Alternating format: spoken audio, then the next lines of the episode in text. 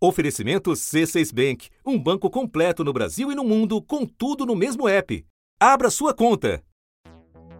Na economia, o ano passado começou assim.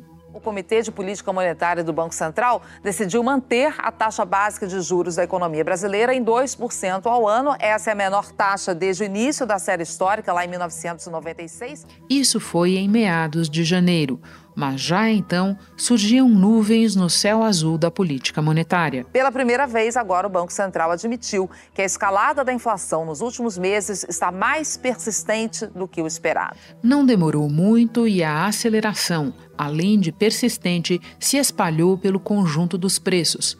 E o que era doce se acabou. O Comitê de Política Monetária do Banco Central acaba de elevar a taxa Selic subiu para 2,75% ao ano. Brasileira de 2,75% para 3,5% ao ano. O Banco Central subiu os juros básicos da economia pela terceira vez. A taxa agora está em 4,25% ao ano. O Comitê de Política Monetária elevou a taxa Selic de 4,25% ao ano para 5,25%. Foi a quinta alta seguida, um ponto percentual para 6,25% ao ano. O Copom teve que elevar a Selic, que é a taxa-mãe dos juros no país, para 7,75%. E 2021 terminou assim. O Comitê de Política Monetária do Banco Central aumentou pela sétima vez seguida a taxa básica de juros. O que não bastou para domar o dragão. O IPCA de 2021 foi de 10,06% o maior dos últimos seis anos. A inflação está entre as cinco mais altas desde a implementação do Plano Real em 1994 e ficou bem acima do teto da meta do Banco Central. E agora? O Comitê de Política Monetária aumentou mais uma vez a taxa básica de juros, que agora está em 10,75% ao ano um movimento que tende a frear ainda mais a atividade já vagarosa.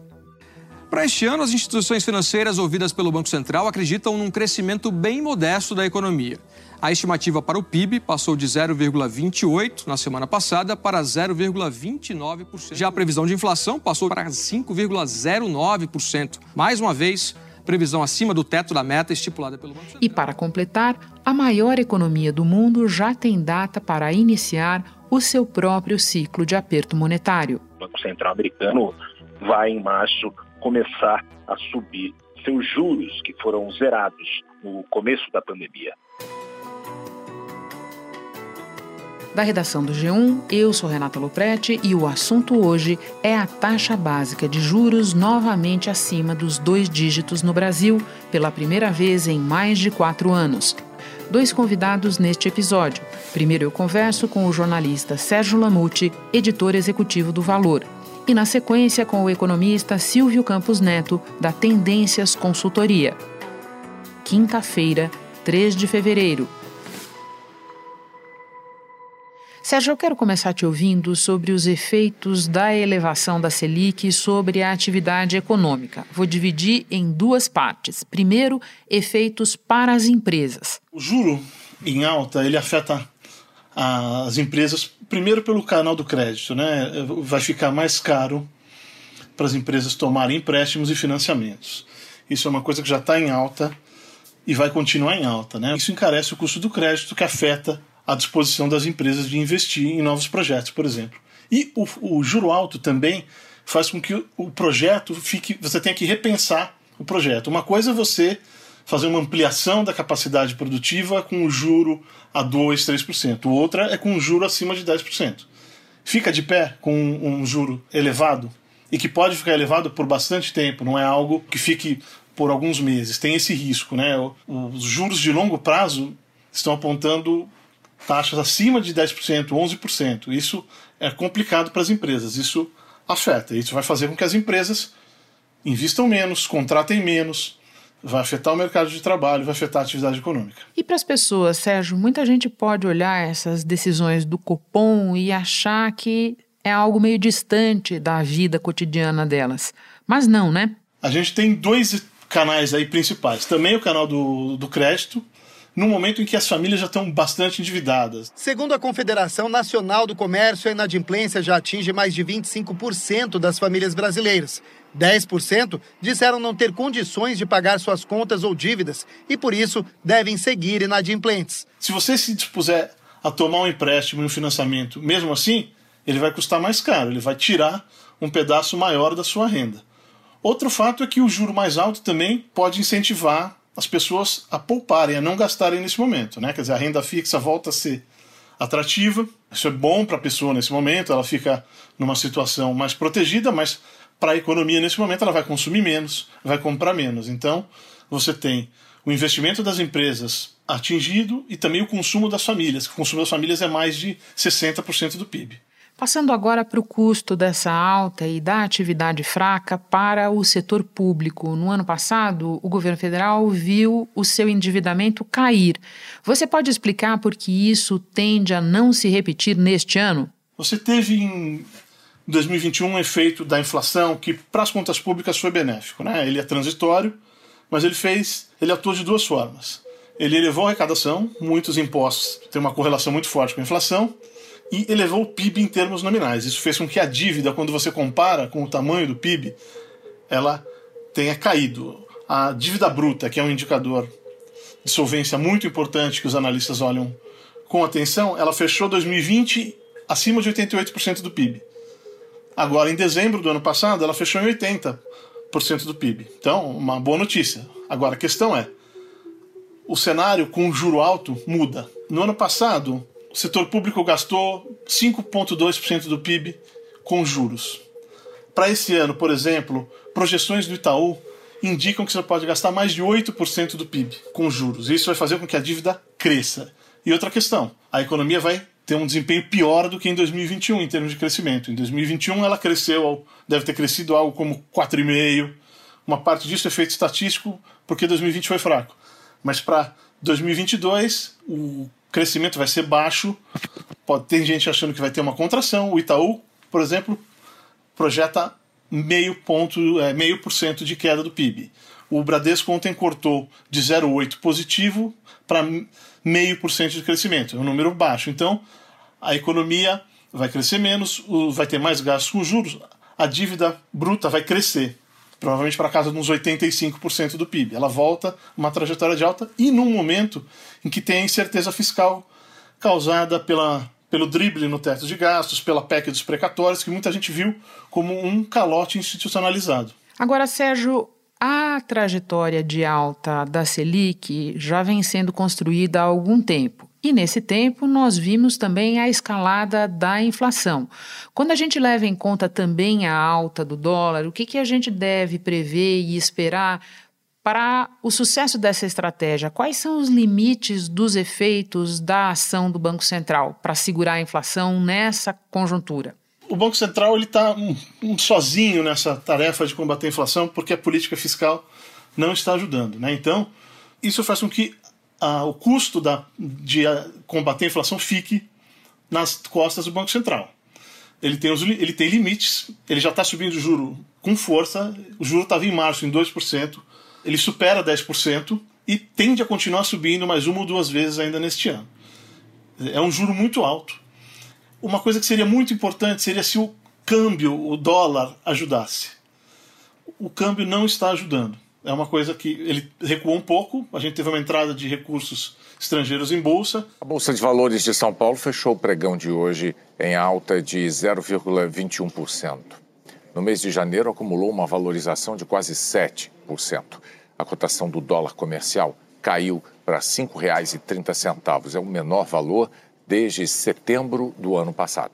Mas não se vê uma perspectiva do dólar cair abaixo de 5, por exemplo. Tem vários economistas que olham a situação da nossa balança comercial, com superávit folgado, o aumento do juro brasileiro, você tem um diferencial grande hoje entre o juro brasileiro e o juro americano, por exemplo. Isso deveria fazer com que o dólar caísse, atraindo recursos para cá, mas isso não está ocorrendo na magnitude que seria desejável. Então você tem um limite aí.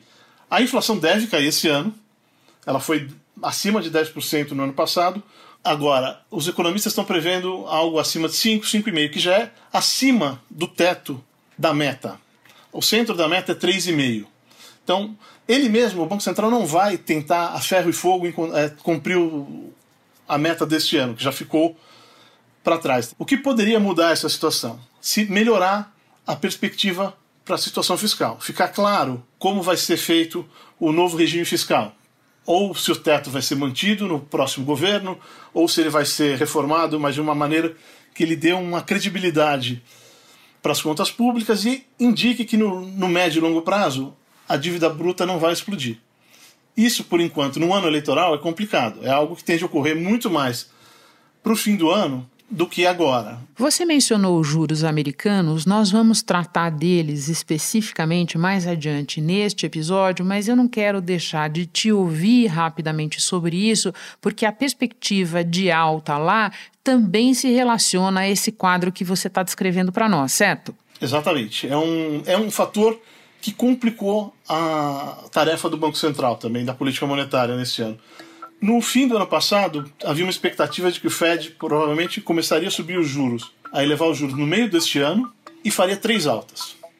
Hoje, a expectativa é que ele comece a elevar os juros em março e há bancos americanos prevendo sete altas dos juros neste ano.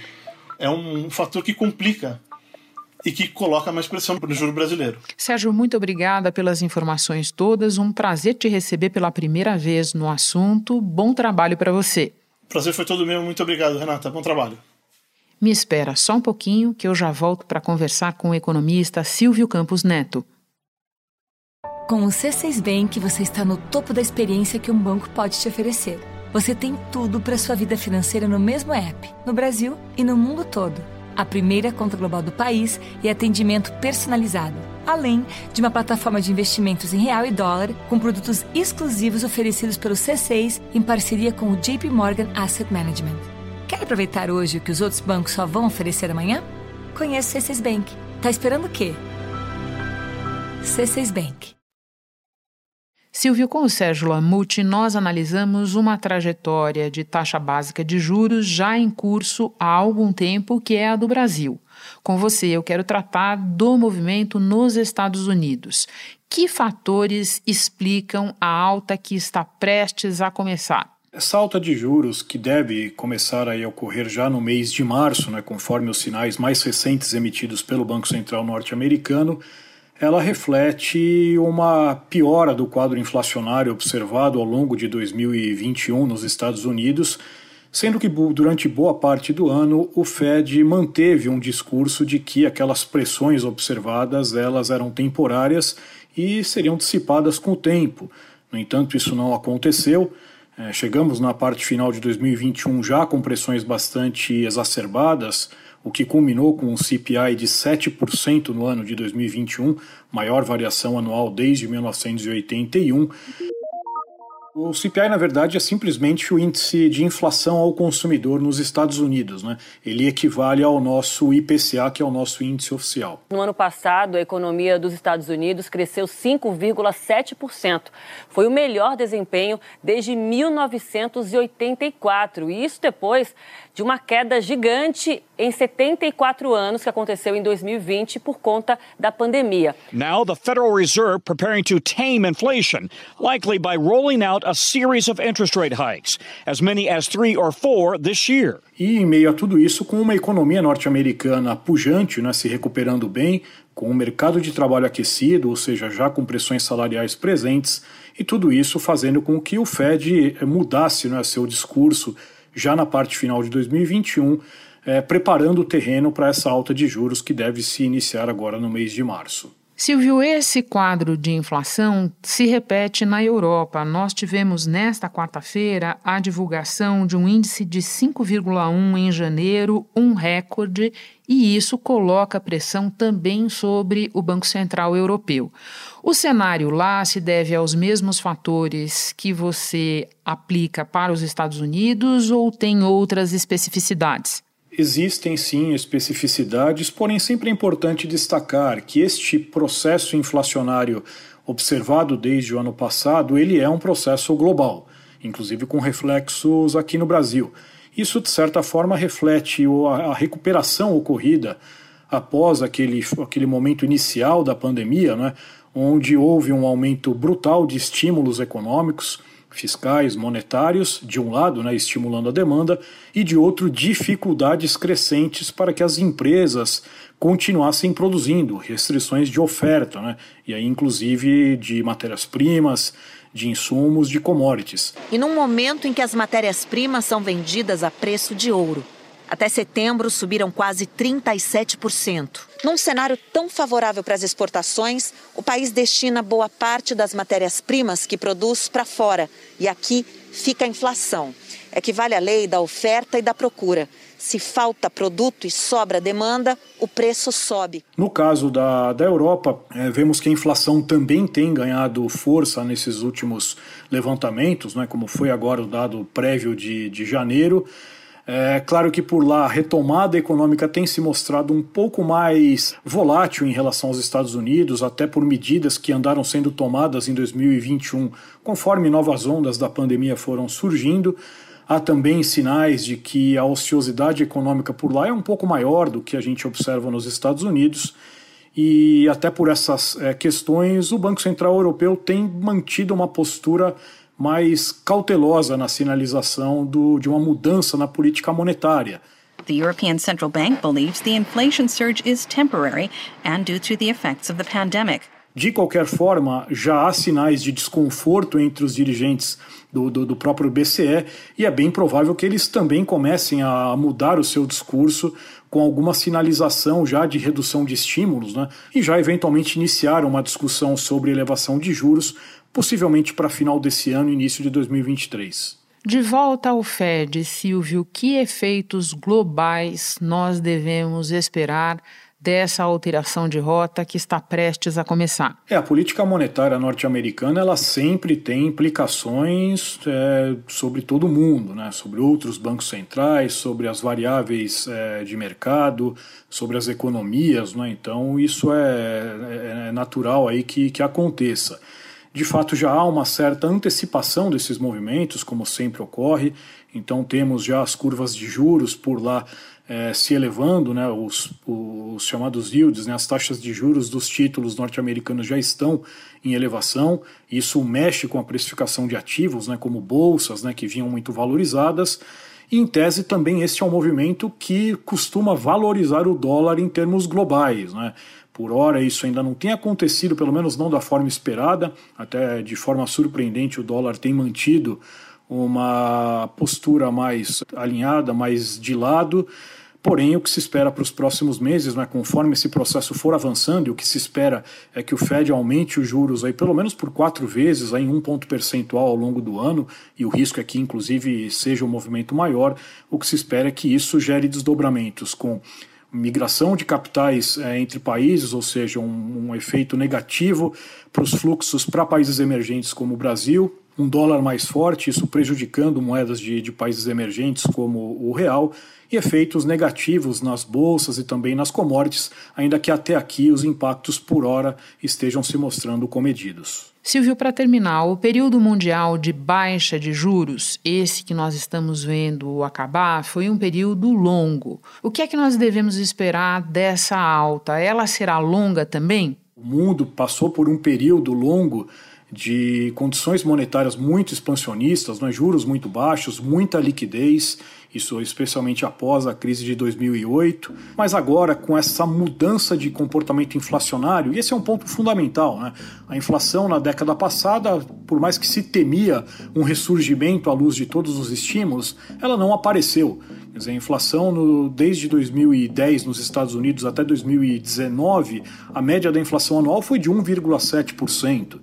E se compararmos com os 7% do ano passado, vemos que há sim um fato novo né, ocorrendo. Então, claro que é, quanto o Banco Central, né, o Fed, terá que ir nesse processo de ajuste e por quanto tempo né, as taxas de juros precisarão ficar mais elevadas, é uma situação que vai depender muito da característica desse processo inflacionário. Se de fato, conforme as cadeias produtivas forem sendo normalizadas ao longo desse ano e do ano que vem, a gente eventualmente tenha uma normalização também da questão inflacionária, é fato que o Fed poderá encerrar esse processo com uma taxa de juros próxima do, do chamado nível de equilíbrio, perto de 2,5%, que é o que se estima para os Estados Unidos. Mas, de novo, esse é um ponto aí que hoje é, é, é muito difícil né, de ser antecipado, tendo em vista esse fato novo, né, que foi o ressurgimento da inflação à luz aí de todos esses movimentos gerados pela pandemia. Silvio, muito obrigada pelas explicações. Bom trabalho para você aí. Muito obrigado, Renato. Um prazer falar com vocês. É, até a próxima. Um dos áudios deste episódio é da Rádio CBN. Este foi o assunto podcast diário disponível no G1, no Globoplay ou na sua plataforma de áudio preferida.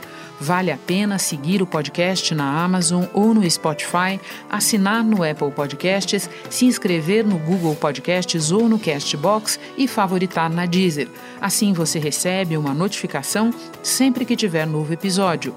Eu sou Renata Loprete e fico por aqui. Até o próximo assunto.